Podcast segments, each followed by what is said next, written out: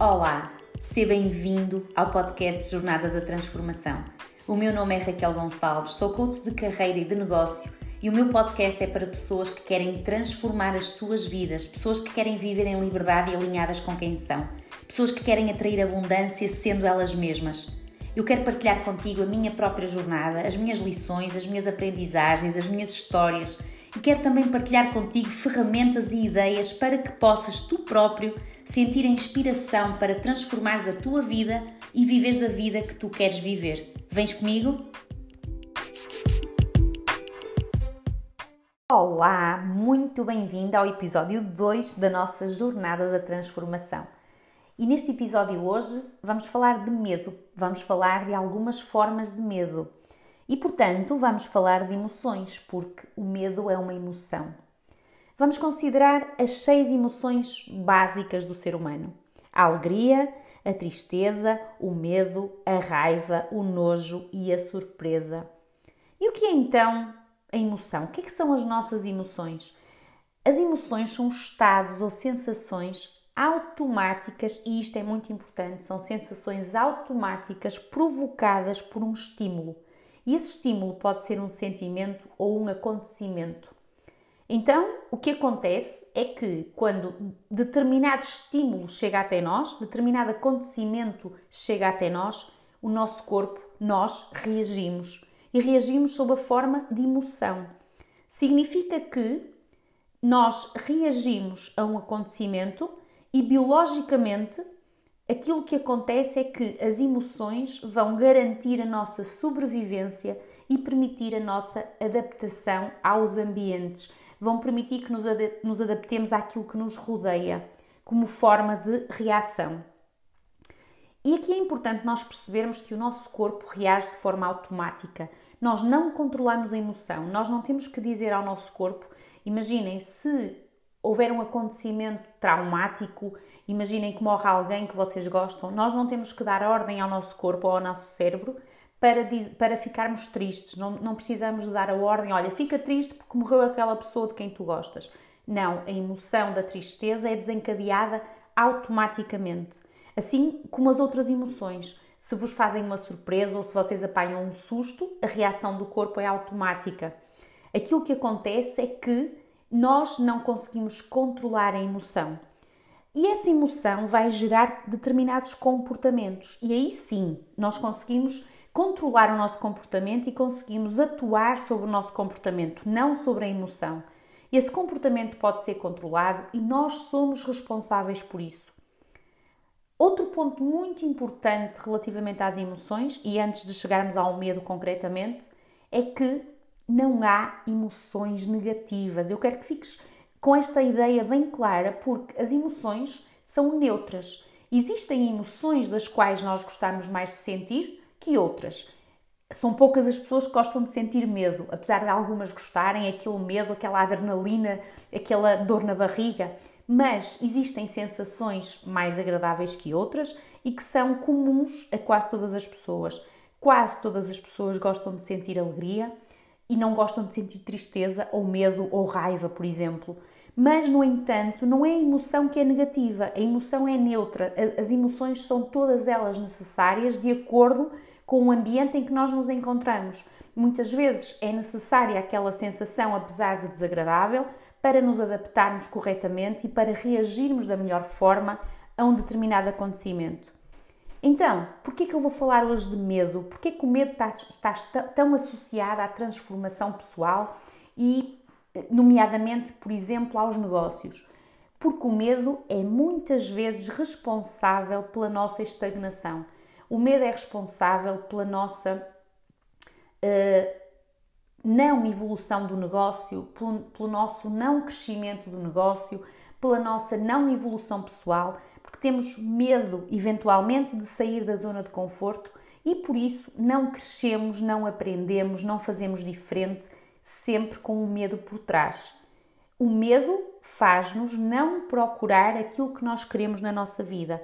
O medo provoca reações que nos fazem não ir atrás daquilo que nós realmente desejamos. E é o medo que nos leva a adiar um projeto ou uma ideia, ou aquela ideia de mudarmos de emprego, mesmo quando não estamos satisfeitos. É o medo que faz com que não queiramos ou, ou nós até queremos criar um negócio, mas não o fazemos ou vamos adiando eternamente por causa do medo. Também temos medo muitas vezes de sair de casa porque vamos partir para o desconhecido. Então o medo está presente em todos os momentos. E quero que pensem no seguinte: o nosso cérebro tem a função de nos proteger. Isto significa que o nosso cérebro quer a toda a hora garantir a nossa sobrevivência e por isso vai fazer de tudo para que tu mantenhas tua, que tu te mantenhas na tua zona de conforto, na zona que tu conheces, no ambiente que tu já conheces. E está tudo certo, tu podes manter-te nessa, manter nessa zona para sempre e podes assim sobreviver mais tempo, que é o que o teu cérebro quer garantir, a tua sobrevivência. Agora a minha pergunta é esta: tu queres viver a tua vida ou tu queres sobreviver? E o ser humano cria facilmente padrões. O que acontece à maioria das pessoas é criar o padrão do medo. As pessoas passam a tomar as suas decisões com base no medo, em vez de ser com base nos seus desejos e vontades. E quando nós queremos mudar algo, é normal surgir uma lista enorme de medos e de limitações. Porquê? Porque sempre que queremos mudar algo, nós estamos a fazer algo diferente daquilo que sempre fizemos. Nós estamos a mudar um padrão.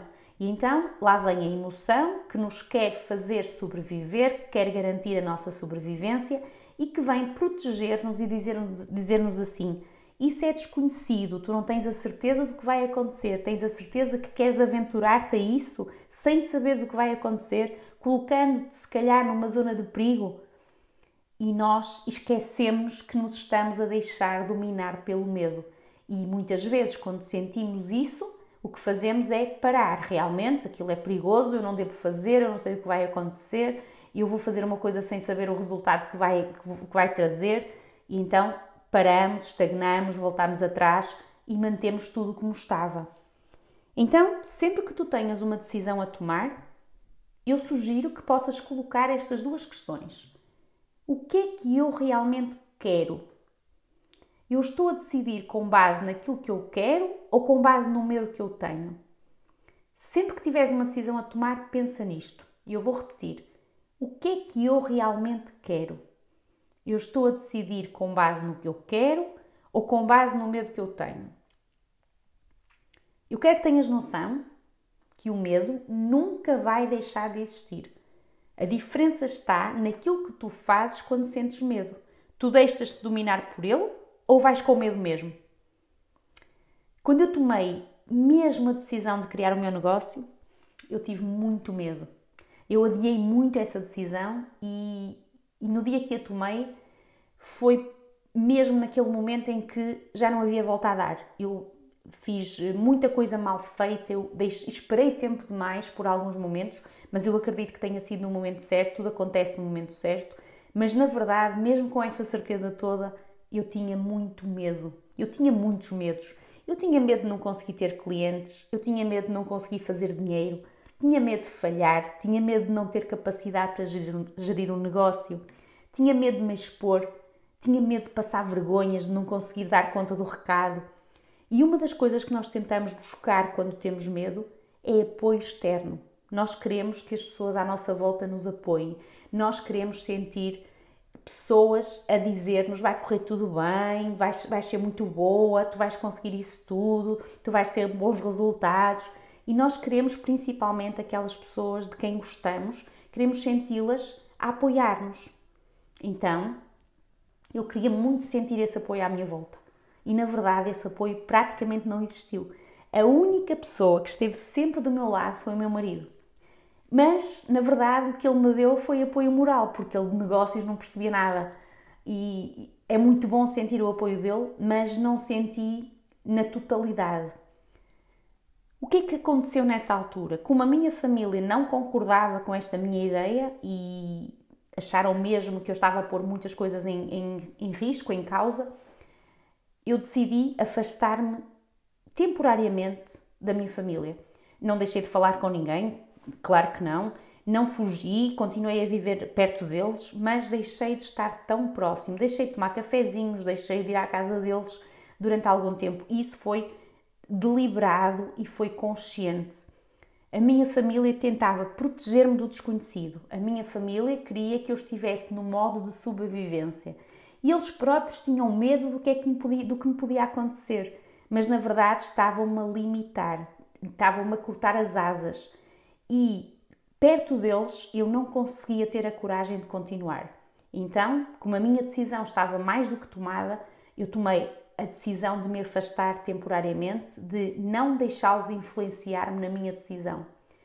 Eu precisei de fazer isso porquê? Para me conseguir ouvir e para continuar a acreditar em mim, porque eu sempre, sempre que os ouvia falar, pessoas de quem nós gostamos, quando nos falam e nos dizem: Tens a certeza, estás a fazer uma asneira, vais gastar o dinheiro todo, vai acontecer isto, vai acontecer aquilo, é muito difícil de continuarmos a acreditar em nós. Pelo menos eu, eu senti isso. Foi difícil eu senti-me uma verdadeira vencedora quando tudo começou a correr bem. Eu abri a minha empresa do zero, eu aprendi tudo do zero, eu comecei a ganhar dinheiro, eu comecei a ter clientes e os meus clientes começaram a trazer mais clientes. E eu senti-me a crescer e principalmente senti-me apaixonada por aquilo que eu fazia. E isso é um motor enorme que nos dá muita força para continuar. E mesmo assim, com tudo a correr tão bem, o medo esteve sempre a aparecer e continua até hoje. É uma aprendizagem constante saber lidar com o medo. Eu aprendi a falar com o meu medo e a compreendê-lo. E quando eu sinto medo, eu tento compreender as razões, eu tento acolher o medo e perceber de onde é que ele vem e porquê. Na maioria das vezes, o meu medo diz-me que eu não sou capaz, que ainda não sei o suficiente, que tenho que estudar muito, que ainda não sei tudo e nunca vou saber que ainda falta fazer mais este curso e mais esta formação, que ainda preciso falar mais com aquela pessoa que é especialista no assunto para me dar mais umas ideias. E esses são os meus medos. Não têm que ser os teus, cada um de nós tem o seu próprio medo. E aquilo que te aconselho é que tu entendas melhor o teu medo e compreendas o seu significado e a sua razão de ser. Nós não queremos alimentar o medo, nós não queremos fazer esse medo crescer, mas precisamos tomar consciência dele para podermos agir apesar do medo. E o medo não aparece só quando está algo a correr mal. E eu tenho uma história muito engraçada que aconteceu comigo, mais ou menos, deve ter sido talvez no meu primeiro ou segundo ano de negócio. Uh, e é uma história engraçada que nos mostra que o medo não aparece só naqueles momentos em que estamos mal ou que alguma coisa está a correr mal. O medo surge também quando algo corre muito bem.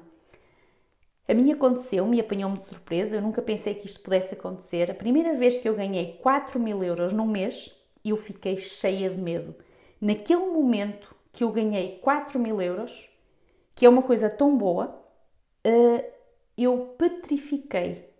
Eu fiquei cheia de medo, eu senti o peso da responsabilidade, eu senti que tinha que dar ainda mais de mim, porque naquele momento, o que é que eu sentia? Eu sentia que as pessoas estavam a confiar em mim, que eu tinha que ser mesmo muito boa para ser merecedora daquele dinheiro todo. Eu senti que foi um crescimento de repente para 4 mil euros na altura e que tinha um peso em cima de mim muito grande. Eu senti muita responsabilidade, eu fiquei cheia de medo de não conseguir retribuir aquilo que eu estava a ganhar. Isso é só, isto é só um exemplo, é só uma história minha. Contigo não tem que ser exatamente assim, porque nós somos todos diferentes mas eu quero que entendas que todos nós temos medos, uns mais irracionais que outros, mas o medo existe em todas as pessoas e vai existir sempre. E tu não vais aprender a deixar de ter medo, porque isso não é possível, mas podes aprender a gerir melhor o teu medo, a entender o teu medo e a geri-lo da melhor maneira para que consigas tirar o melhor proveito dele. Então, para a reflexão de hoje, eu quero que te questiones no seguinte: como é que tu tens lidado com os teus medos? Como é que tu tens agido? De acordo com as tuas vontades ou de acordo com os teus medos? E por último, que oportunidades é que tu tens andado a perder na tua vida por causa dos teus medos? Pensa nisso, porque a tua vida depende disso. E obrigada por teres ficado a ouvir até aqui. Obrigada pela tua companhia e apoio. Uma parte da minha missão é ajudar pessoas a transformar as suas vidas, sendo elas mesmas aquilo que eu acredito é que tu tens que ser tu mesmo para conseguires ir atrás da vida que tu queres viver. Por isso, partilha este episódio com quem tu acreditas que esta mensagem possa ser útil. Ajuda-me a ajudar a transformar vidas. E já sabes, se tiveres alguma dúvida, se quiseres colocar-me alguma questão, eu estou aqui prontinha a ajudar-te a seres tu mesmo. Beijinho e até breve!